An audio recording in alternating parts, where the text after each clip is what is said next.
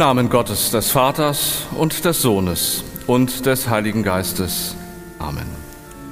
Seien Sie herzlich willkommen zu unserem Gottesdienst hier in der Petrikirche in Niendorf heute am ersten Sonntag nach Trinitatis.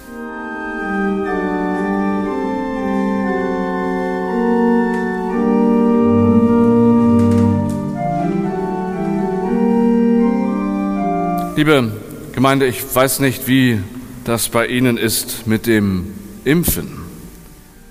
Bei uns sind ja inzwischen sehr viele Menschen geimpft. Manche sogar zweimal und einige sind skeptisch. Manche sind prinzipiell dagegen und schüren noch die Ängste. Ja, und manche kennen ihren Gesundheitszustand und was sie ihrem Körper zumuten können und wollen deswegen nicht geimpft werden. Ganz verschieden. Aber für alle die, die geimpft werden wollen, ist es ja ab morgen prinzipiell möglich. Aber es gibt noch eine ganz andere Seite, die wir hier in unserer Welt oft gar nicht sehen. Während einige wohlhabende Länder bereits über die Einführung von Auffrischimpfungen für ihre Bevölkerung nachdenken, hat die große Mehrheit der Menschen in Entwicklungsländern selbst das Gesundheitspersonal, das an vorderer Front arbeitet, noch immer nicht die erste Impfung erhalten. Am schwersten betroffen sind einkommensschwache Länder, die weniger als ein Prozent der bisher verabreichten Impfstoffe erhielten. So stand es in der vergangenen Woche in einem Aufruf verschiedener Organisationen. Ein Aufruf, der für einen weltweit gleichmäßigen und gerechten Zugang zu Impfstoffen kämpft. Auch im Vorfeld des G7-Gipfels. Mehr als 75 Prozent, heißt es dort, aller Impfungen sind bisher in gerade einmal zehn Ländern verteilt worden. Es gibt keinen Weg, das diplomatisch zu sagen. Eine kleine Gruppe von Ländern, die fast alle Impfstoffe aufkaufen, bestimmt das Schicksal der restlichen Welt. So heißt es dort weiter. Ein Umstand, der in der Öffentlichkeit nur sehr geringen Aufmerksamkeitswert hat. Bei uns ging es ja eher um Öffnungsschritte, um einen internationalen Impfpass oder ja auch um die Impfung von Kindern und Jugendlichen. Das sind wichtige Themen, das ist keine Frage. Aber dennoch fühle ich mich erinnert an das, was wir im Evangelium eben gehört haben, vom reichen Mann und dem armen Lazarus. Und diese Warnung, doch rechtzeitig auf Gottes Wort zu hören.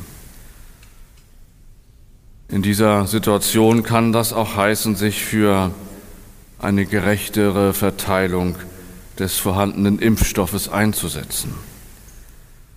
Der Plan, der hinter diesem erwähnten Aufruf steckt, beinhaltet, wie mit 50 Milliarden Dollar die Pandemie in den Entwicklungsländern schneller beendet Infektionen und Todesfälle verringert, die wirtschaftliche Erholung beschleunigt und bis 2025 etwa 9 Billionen Dollar an zusätzlicher globaler Wirtschaftsleistung erzeugt werden könnten. Die Verfasser dieses Aufrufs sind der Meinung, die Investition von 50 Milliarden Dollar zur Beendigung der Pandemie ist möglicherweise die beste Verwendung öffentlicher Gelder die wir zu unseren Lebzeiten sehen werden. Ob es dazu kommen wird, wer weiß. Doch mit dem Hören auf Gottes Wort und Wille habe nicht nur ich und haben vielleicht auch Sie manchmal meine, Ihre Schwierigkeiten, sogar der alttestamentliche Prophet Jona hat damit seine Schwierigkeiten von dem im heutigen Predigtext die Rede ist. Es geschah das Wort des Herrn zu Jona, dem Sohn Amitais. Mache dich auf und geh in die große Stadt Ninive und predige wider sie, denn ihre Bosheit ist vor mich gekommen. So heißt es zu Beginn dieses Buches. Es geschah das Wort des Herrn zu Jona, dem Sohn Amitais. Das sind die ersten Worte auch in dem Buch Jona. Wer ist das eigentlich, dieser Jona? Aus dem zweiten Buch der Könige erfahren wir, dass er zur Regierungszeit Jerobeams II. im achten vorchristlichen Jahrhundert gelebt hat und aus Gad Hefer stammte, einem kleinen Dorf fünf Kilometer nordöstlich von Nazareth. Er erhält, er erhält einen Auftrag Gottes, der mit den gleichen Worten umschrieben wird wie acht Jahrhunderte später die Beauftragung Johannes des Täufers. Da geschah das Wort Gottes zu Johannes, dem Sohn des Zacharias, heißt es dort.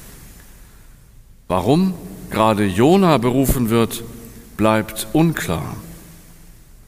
Wir hören nichts davon, dass er besonders redegewandt gewesen wäre oder fromm oder mutig. Vielmehr erscheint er, ja, wie soll ich sagen, normal. In ihm kann ich mich selbst wiedererkennen. Gott beruft keine Helden und ja, nicht mal Profis. Es kann eigentlich jeden treffen.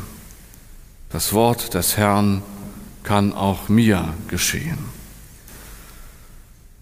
Als Jona den Auftrag Gottes ins assyrische Ninive zu gehen und dort zu predigen vernommen hat, verhält er sich eigenartig irrational. Es gibt ja eigentlich nur zwei Möglichkeiten. Ich glaube an Gott, dann befolge ich seinen Auftrag und gehe nach Ninive. Oder ich glaube nicht an Gott, dann kann mir sein Auftrag auch egal sein und ich führe mein Leben einfach ungestört weiter. Jona dagegen glaubt an Gott und versucht trotzdem zu fliehen, möglichst weit weg an die Grenzen der damals bekannten Welt bis nach Spanien, Tarsis.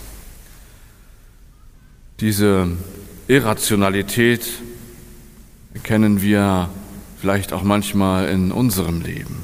Ich erkenne sie auch in dem Verhalten dieser reichen Industrienationen gegenüber den ärmeren Ländern, sie nicht mit allen Kräften bei der Bekämpfung des Virus zu unterstützen, ist nicht nur unmenschlich, sondern widerspricht ja auch den eigenen Interessen. In den ärmeren Ländern entstehen dann Virusmutanten, die ansteckender oder tödlicher sein können und gegen die die eventuell vorhandenen Impfstoffe nicht oder nicht so gut wirken. Im Worst Case würde das heißen, es beginnt alles wieder von vorne. Ich habe gestern schon von einer möglichen vierten Welle etwas gelesen. Die Irrationalität des Jona kenne ich auch von mir selbst. Ich glaube an Gott, ich glaube an die Auferstehung Christi und an das uns verheißene ewige Leben, aber Dennoch sind da Ängste und Sorgen. Ich weiß um die Gebote Gottes, ich weiß um die Liebe, zu der ich berufen bin, und dennoch werde ich schuldig.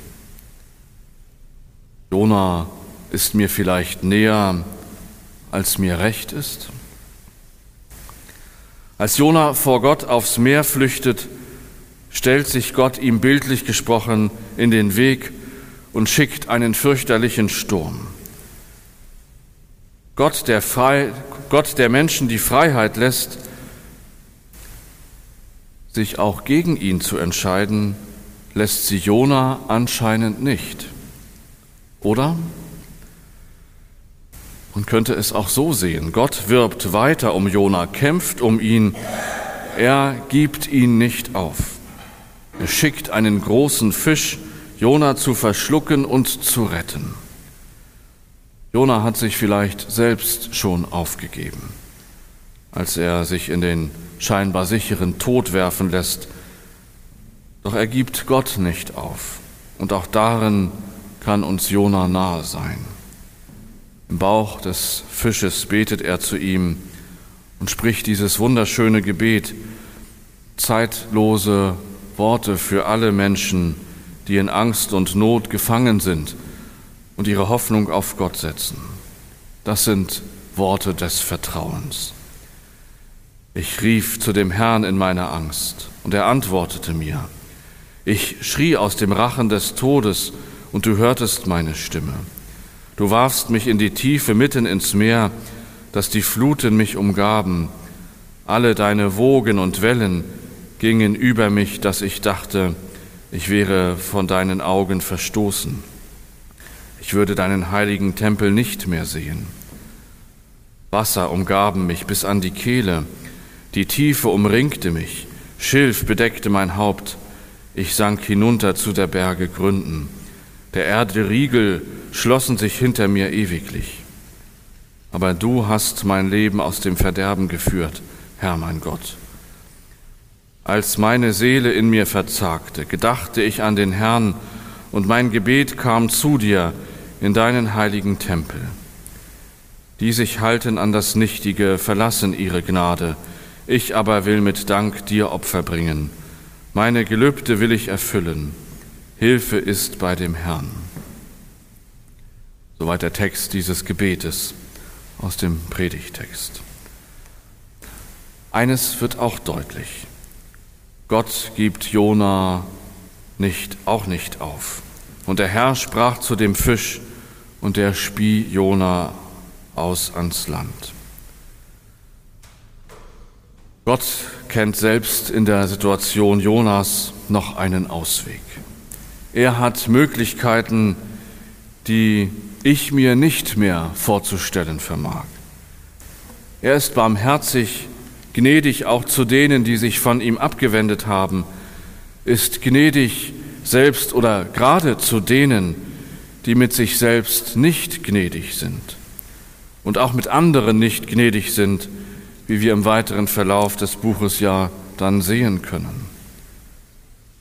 Das ist eines der zentralen Themen des Jona-Buches, ein Wesenszug Gottes, nicht nur vor 2800 Jahren, sondern bis heute. Er spiegelt sich ja bis in unsere Jahreslosung hinein. Jesus sagt, seid barmherzig, wie euer Vater barmherzig ist. Jona ist eine sehr widersprüchliche Person. Auch in den nächsten Kapiteln des Jona-Buches zeigt er ja unangenehme Charaktereigenschaften. Er ärgert sich über die Rettung Ninives und hat mehr Mitleid mit einer Rizinusstaude, die eingeht. Sie hat ihm schließlich Schatten gespendet, als mit den Menschen. In der Art und Weise, wie er vor einem unangenehmen Auftrag Gottes, der ihm vielleicht auch Angst macht, flieht, auf Gottes Wort nicht hören möchte, ist er mir manchmal nahe, näher als ich denke. Ganz unten angekommen, in scheinbar hoffnungsloser Situation, hält er dennoch an Gott fest, betet zu ihm und hört auf seine Worte. Darin ist er mir dann auch ein Vorbild. Ich als Einzelner vermag sicherlich kaum etwas gegen die Ungerechtigkeit, in der Welt auszurichten. Wenn, dann ist es nicht mehr als ein Tropfen auf den heißen Stein. Die ungerechte Verteilung des Impfstoffes ist ja nur ein Teilbereich. Doch gibt es in meinem Leben viele Möglichkeiten, auf Gottes Wort zu hören, seinen Willen zu tun und im Kleinen und im Kleinen den Schwachen zu helfen. Das will ich versuchen.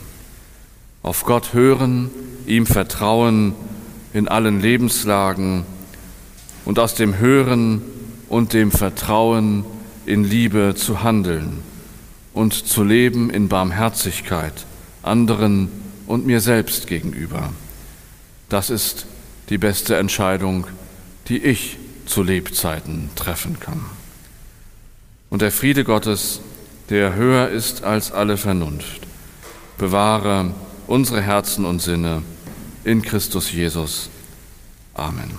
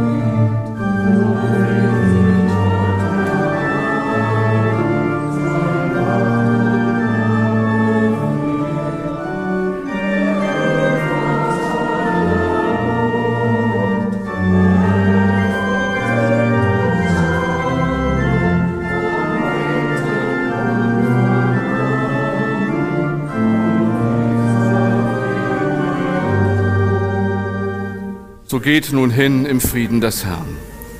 Der Herr segne euch und behüte euch. Der Herr lasse leuchten sein Angesicht über euch und sei euch gnädig. Der Herr erhebe sein Angesicht auf euch und gebe euch Frieden. Amen.